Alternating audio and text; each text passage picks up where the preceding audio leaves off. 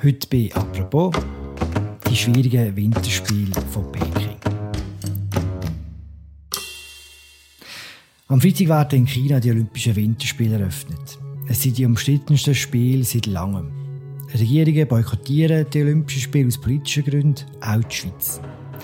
Es werden die ersten Olympischen Winterspiele sein, ganz ohne echten Schnee.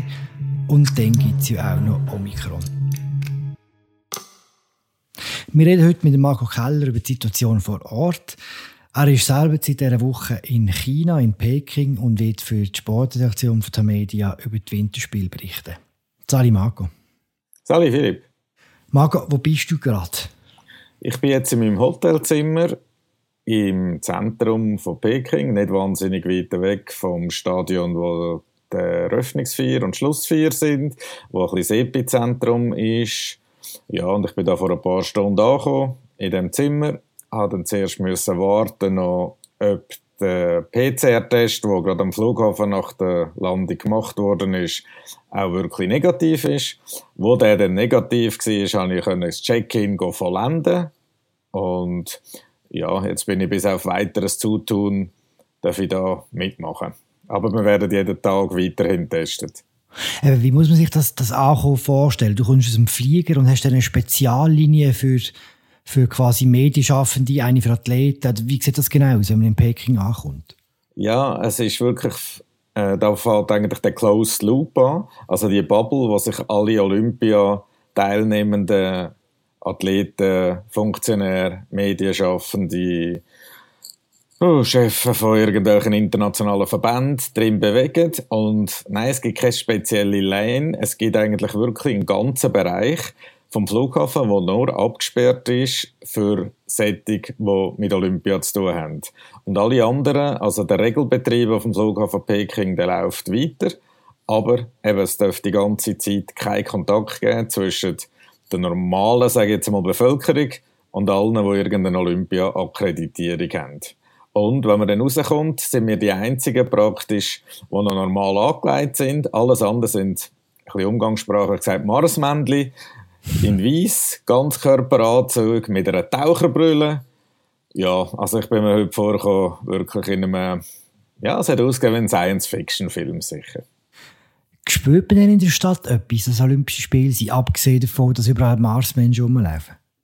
Das kann ich jetzt so natürlich nicht sagen, weil ich selber wirklich auch mit der Stadt gar nichts wird zu tun hat, die ganzen paar Wochen nicht. Allerdings ist es für China natürlich ein extremes Prestigeprojekt und Staatsfernsehen überträgt auch auf mehreren Kanälen. Sie wollen ja wirklich vor allem den Wintersport pushen und darum ist, äh, ja, sind auch die ganzen Bemühungen erkennbar, sichtbar. Man sieht überall natürlich Plakate mit diesen Maskottchen. Aber viel mehr kann man dazu noch nicht sagen. Und vor allem, was natürlich eben auch da ist, es ist zwar winterlich kühl, aber es ist auch sommerlich grün. Bevor wir über die eigentlichen Spiele reden, würde ich gerne noch kurz beim Virus bleiben. Das ist ja nicht nur präsent beim Ankommen in Peking. Das, das Virus ist ja schon bei den Athletinnen und Athleten sehr lang sehr präsent und zwar so als großer Angstfaktor. Wie haben das die Sportlerinnen gemacht die letzten paar Tage? Weil die Angst, sich noch anzustecken, war schon recht gross, glaube oder? Das war natürlich riesig und man muss ein bisschen unterscheiden zwischen so Einzelsportlern, wie zum Beispiel, ich sage jetzt Skifahrer, Beat Feutz und so, die haben vor einer Woche in Kitzbühel die letzten wichtigen Rennen gehabt. Die haben dann nachher ein bisschen können sich zurückziehen, wenigstens, nachdem sie vorher in Wengen, Adelboden, Kitzbühel doch ziemlich auch noch ein bisschen abgegangen ist, also zuschauermäßig. Umgekehrt haben zum Beispiel die Isokaianer, die haben noch ja, bis am letzten Freitag Schweizer Meisterschaft gespielt, jeden Tag fast. Also das ZSC zum Beispiel drei oder vier Matches die letzte Woche. Man weiß, dass sich das Virus gerade in der Umgebung von Hockeygarderoben sehr gut kann verbreiten kann. Und jetzt gerade heute habe ich vorher die Meldung gesehen, dass ein Verteidiger von der ZSC Lions, der aufgeboten gewesen wäre, Christian Marti, dass äh, jetzt der heute positiv getestet worden ist und äh, also ein Schweizer Camp muss abreisen. Die Schweizer Mannschaft reist morgen auf Peking. Also ja, es ist omnipräsent gewesen, auf den verschiedensten Ebenen und zum Teil ja, fast wichtiger als der Sport per se. China hat ja ein ganz strenges Corona-Regime. Omikron ist extrem ansteckend, das geht nicht gut zusammen. Das ist sicher schwierig, aber es sind natürlich eben schon relativ viele Voraussetzungen, die man überhaupt hat müssen erfüllen, dass man überhaupt in Flüger hat dürfen steigen. Also unter anderem neben neben dem, dass man fast das Nachdiplomstudium in, äh, in Medizin hat müssen machen. Also so ist es mir zumindest vorgekommen, wir auch in den letzten 96 Stunden vor dem Abflug zwei negative PCR-Tests müssen machen und dann uploaden. Und dann hat man müssen QR-Codes bekommen von der chinesischen Regierung. Und erst wenn der, der eine grün war und der andere orange, dann äh, haben sie überhaupt am Flughafen dann quasi aufgenommen. Sie haben durch das eigentlich schon probiert, einiges zu eliminieren und haben da wirklich auch gehofft, dass jeder, der ein bisschen quasi in Gefahr kann kommen, gar nicht anreist. Jetzt ist die zweite Ebene ist der Test gewesen, heute Nase und Rachen am Flughafen. Und dort wird es vielleicht auch nochmal der eine oder andere ja, sage jetzt einmal, verwutschen und dann innerhalb von dieser Bubble, sie, sie sagen jetzt einmal nicht Zero Covid Strategy, aber Zero Spread Strategy. Also sobald man dort etwas sieht oder ein Close Contact, ja, dort muss man dann, äh, dort muss man dann weiter schauen. Entweder in Quarantänehotel oder in Isolation, je nachdem, ob man asymptomatisch oder symptomatisch ist.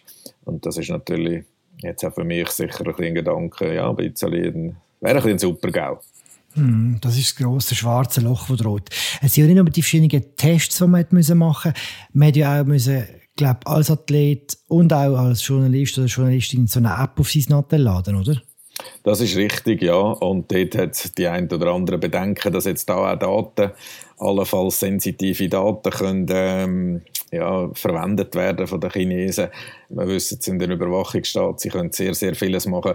Umgekehrt muss auch das IOC, das Internationale Olympische Komitee, ein bisschen schauen, dass das nicht zu exzessiv dann auch gehandhabt wird.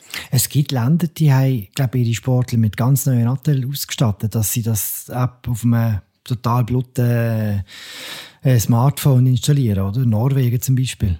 Das gibt es so ein paar Länder, ja, und in ein paar anderen ist auch noch mal darüber diskutiert worden. Ja, die einen machen sehr viel, die anderen machen ein bisschen weniger und was sicher so ist, der Sport ist im Moment nicht jetzt unfassbar im Vordergrund gestanden. wir reden später über Sport, aber wir bleiben kurz jetzt bei dem, bei dem Überwachungsthema und bei diesen ganzen politischen Implikationen. Die jungen Sportlerinnen und Sportler die können mir schon ein bisschen leid tun. Die haben jetzt seit Jahren machen sie quasi nichts anderes, als sich vorbereiten auf, auf so einen Höhepunkt, den man hat in seiner Karriere. Und dann kommt zuerst das Virus und als zweites sind all die politischen Fragen, die man auch von ihnen erwartet, dass sie Stellung nehmen dazu. Ist nicht ganz einfach, gerade ein junger Sportler zu sein, kann man glaube sagen, oder? Ich glaube, das ist sicher schwierig, ähm, vor allem weil heute alles, was man äh, dann irgendeine Richtung sagt, natürlich gerade auch durch soziale Medien ganz eine andere Tragweite bekommt, als es je gehabt hat. Umgekehrt auch wieder, wenn wir jetzt erwarten, dass jetzt zum Beispiel ein, ein Skifahrer irgendetwas Fundamentales zu der Situation sagt, die nicht gut ist, das Problem ist, die Spiele sind vor sieben Jahren vergeben worden. Und, äh, ja, und seitdem weder ein Sportler noch irgendjemand kann nachher an dem etwas ändern. Es sind einfach viel zu kleine Fische für das und sie trainieren für ihre Karriere und äh, das ist jetzt einfach die Olympischen Spiele sind für praktisch alle Sportarten der Highlight und ja, auch wenn jetzt der Marco Odermatt daheim bleiben zum Beispiel, ja, das würde auch nicht wahnsinnig viel ändern. Wer kann zeigen setzen, dass sie Regierungen, das, das machen ja auch viel, auch die Schweizer, äh, die sagen, sie gehen wegen Corona nicht auf, auf, äh, auf China. Du, du hast gesagt, vor sieben Jahren sind die Spiele vergeben worden. Warum denn genau hat das das für eine gute Idee gehalten, Winterspiel in China abzuhalten? Gut, man muss auch ein sagen, es ist ein bisschen Vergabe bei, was ist noch vorig geblieben gewesen, weil traditionelle Nationen wie Norwegen und Schweden, wo auch Kandidaten gewesen wären, haben äh, aus Kostengründen vor allem irgendwann gesagt, ja, das wird äh, schwierig. Länder wie Deutschland und Schweiz, dort scheitert es eigentlich immer sowieso am politischen, also am Volkswiderstand schon wenn es irgendwelche Referenden gibt oder Abstimmungen. Ja, und in China und in ein paar anderen Ländern äh, gibt es weniger äh, solche Volksmanifestationen, weil die haben schlicht und ergreifend einfach gar nichts zu sagen. Und ja, natürlich, für China war das Prestige rum, als erste Stadt quasi Sommer- und Winterspiel durchzuführen, nachdem sie am 2008 Sommerspiel gemacht haben, was eigentlich schon näher ist bei ihnen. Ich habe allerdings heute im Flug, eine halbe Stunde vor der Landung, habe ich schon noch Schnee gesehen. Es ist dann einfach die Nähe, was man auf Peking angekommen ist, desto, desto schnell ist er, schneller ist er dann auch verschwunden. Hm. Zwei Fragen zusammen. Das eine, stimmt es, dass die ersten Winterspiele sind, wo gar kein natürlicher Schnee eingesetzt werden? Und die zweite Frage, wenn du sagst, eben in, in, in demokratischen Ländern ist es fast undenkbar, dass äh, Olympische Spiele stattfinden, ist es im Umkehrschluss so, dass man quasi nur in Diktaturen kann gehen kann? Das Erste ist sicher, ähm, ja, das ist es so. Es sind die Ersten, wo gar kein Naturschnee mehr ist, aber es ist umgekehrt ein eine logische Fortsetzung von dem Trend, der in der letzten Zeit auch eingekehrt hat. Also Sochi 2014 ist auch schon die absolute Mehrheit nicht Naturschnee gewesen. Pyeongchang noch mehr. Und jetzt ist einfach das erste Mal, wo es wirklich gar keinen hat. Umgekehrt muss man auch sagen, auch nicht bei jedem Rennen in Europa mittlerweile ist alles noch Naturschnee. Also von dem her, ja, es ist ein bisschen schwierig, jetzt da extrem auf Chinesen zu zeigen. Das andere, glaube ich, je grösser eine Veranstaltung ist, sind das Olympische Spiele, sind das aber auch Fußballweltmeisterschaften, desto mehr geht es Richtung Gigantismus. Und ja, da wird nicht unbedingt Nachhaltigkeit, wo man so plädiert, wird nicht äh, prioritär behandelt. Und ja, das ist natürlich auch ein Ort, eben, wo weniger Widerstand geleistet wird, äh, ist das einfacher umzusetzen. Ich meine, wenn man jetzt im, auch im Fußball schaut, die, die drei letzten Weltmeisterschaften, Brasilien, Russland, jetzt Katar, ja, muss man auch anschauen. Also, es geht natürlich schon in die Richtung, ja, dass einfach mhm. Diktaturen sicher ein, mittlerweile leider einen Vorteil haben. Ja. Ganz banal gefragt, warum macht man es denn noch? Ja, ich meine, all die, die irgendwie noch einen Sport machen, die einen sportlichen Traum verfolgen, die müssen das Ziel haben. Umgekehrt, sie haben keine Chance zu bestimmen, wo das tatsächlich ist. Sie müssen dann einfach das Beste daraus machen. Und es gibt ein internationales Olympisches Komitee, es gibt internationale Verbände, die natürlich auch von, denen, von so einem grossen Anlass enorm profitieren, das am Tropf hängen. Ohne die mhm. würden die zum Teil quasi sterben. Also das ganze, das ganze Sportsystem hängt natürlich schon auch an dem, eben wie im Fußball an der FIFA. Mhm. Ich würde gerne kurz über das IOC reden. Wie schräg die Rolle auch vom Olympischen Komitee ist, haben wir gesehen im November bei der Episode rund um das Verschwinden von der chinesischen Tennisspielerin äh, Peng Shuai. Die hat schwerwiegende Vorwürfe gepostet gegen einen höheren Funktionär. Die sind nach 30 Minuten wieder verschwunden gewesen, aber gleichzeitig sie eben auch. Man hat sie erst wieder gesehen, wo der IOC-Präsident Thomas Bach so ein Foto gepostet hat, wo er mit ihr in einem Videocall redet. Kannst du uns etwas über die Rolle von Thomas Bach und über die Rolle vom Olympischen Komitee jetzt auch im Kontext von diesen Spielen sagen? Ja, der Thomas Bach ist natürlich auch wie jeder höhere Funktionär. Also ich glaube, man kommt im Sport noch ganz in die höchsten Chargen, wenn man auch zu einer gewissen Anpassungsfähigkeit bereit ist. Und äh, er ist jetzt der Erste, wo der chinesische Staatspräsident quasi nach zwei Jahren wieder getroffen hat. Und natürlich, da hängen auch sehr, sehr viele äh, wirtschaftliche Interessen. Eben, es ist ein, riesen, ist ein Riesenmarkt, das sind Fernsehgelder nachher wieder und mit denen will man sich das auch nicht verderben. Ich glaube, das ist eben in anderen Bereichen der Wirtschaft zum Teil China ist natürlich auch ein extrem spezieller Markt, wo wo man vielleicht ein bisschen anders muss umgehen. Aber äh, natürlich gute, gute Rolle hat er, äh, also hat das IOC natürlich nicht gespielt. Ähm, in dem ganzen Fall Peng Shuai sicher, ja. Die Prognose ist nicht zu fest gewagt, wenn man sagt, ab dem Freitag werden all die kritischen Punkte ein bisschen in den Hintergrund geraten. So ist es quasi bei allen Grossanlässen, äh, die in so Ländern stattfinden. Und wir schwätzen jetzt auch wirklich noch ein bisschen über Sport, zum leider so lange über anders gegangen ist. schön, ja, schön. Sag, was hat sich die Schweiz vorgenommen für die Olympischen Spiele? Jetzt haben wir es rein sportlich betrachtet. Also die offizielle Zielsetzung von der Delegation von Swiss Olympic ist 15 Medaillen plus. 15 Medaillen, das wäre im Prinzip die Egalisierung von dem, was man vor vier Jahren in Pyeongchang hat. Das sind nicht ganz die erfolgreichsten Spiele im Verhältnis dann zu den Teilnehmern, weil die sind früher in Sapporo 72 und vor allem auch in Calgary 88. Aber 15 Medaillen oder plus zu erreichen, das ist realistisch. Aber ja, es kann zwischen 18 und dann, es kann dann aber auch nur 10 geben. Man, eben, man sieht jetzt auch bei den Sommerspielen in Tokio, wenn es am Anfang eine Initialzündung gibt, dann kann es fast ein bisschen Flächenbrand in Sachen Medaillen geben, wie es vor allem in der ersten Woche mit den Frauen passiert ist in Tokio. Du bist bis jetzt noch allein in, in Peking, schreibst du einfach über alles denn?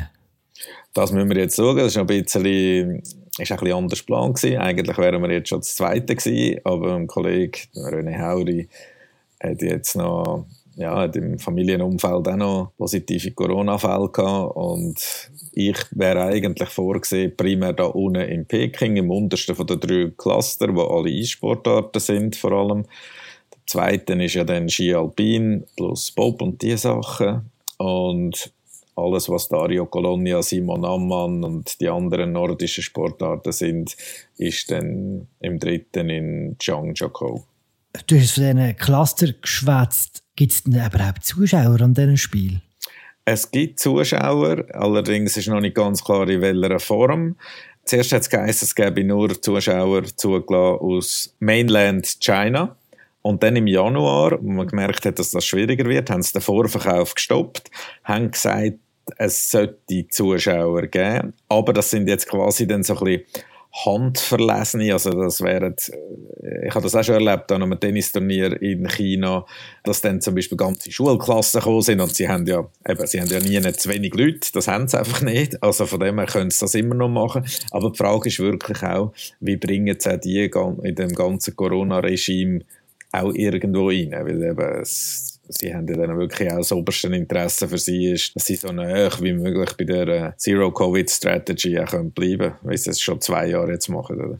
Trotz all dem Aufwand, den du jetzt hast bis jetzt, auf was freust du dich so richtig? Ich freue mich sicher, wenn dann auch jetzt einmal in dieser Blase mehr über den Sport einfach der Gerät geschrieben wird. Ist allerdings aber auch, wie du vorher zu Recht gesagt hast, im Vorfeld von Spiel sind immer die Sachen das Thema. Und sobald dann die erste Medaille kommt für irgendjemanden, tut sich das ein bisschen relativieren. Aber es ist auch richtig, dass über die Sachen diskutiert wird. Dann wünsche ich dir gutes auch, Marco, und bleib gesund. Merci für das Gespräch. Danke vielmals, Philipp. Das hoffe ich auch. Das kann ich brauchen. Das war sie, unsere aktuelle Folge zu den Olympischen Spielen in Peking. Sie fangen am Freitag an. Die Berichterstattung von Marco Keller und seinen Kolleginnen und Kollegen vom Sportressort findet ihr auf unserer Webseite und im Tagesanzeiger und den diversen Zeitungen, die wir haben. Äh, wir hören uns morgen wieder. Danke fürs Zuhören. Ciao zusammen.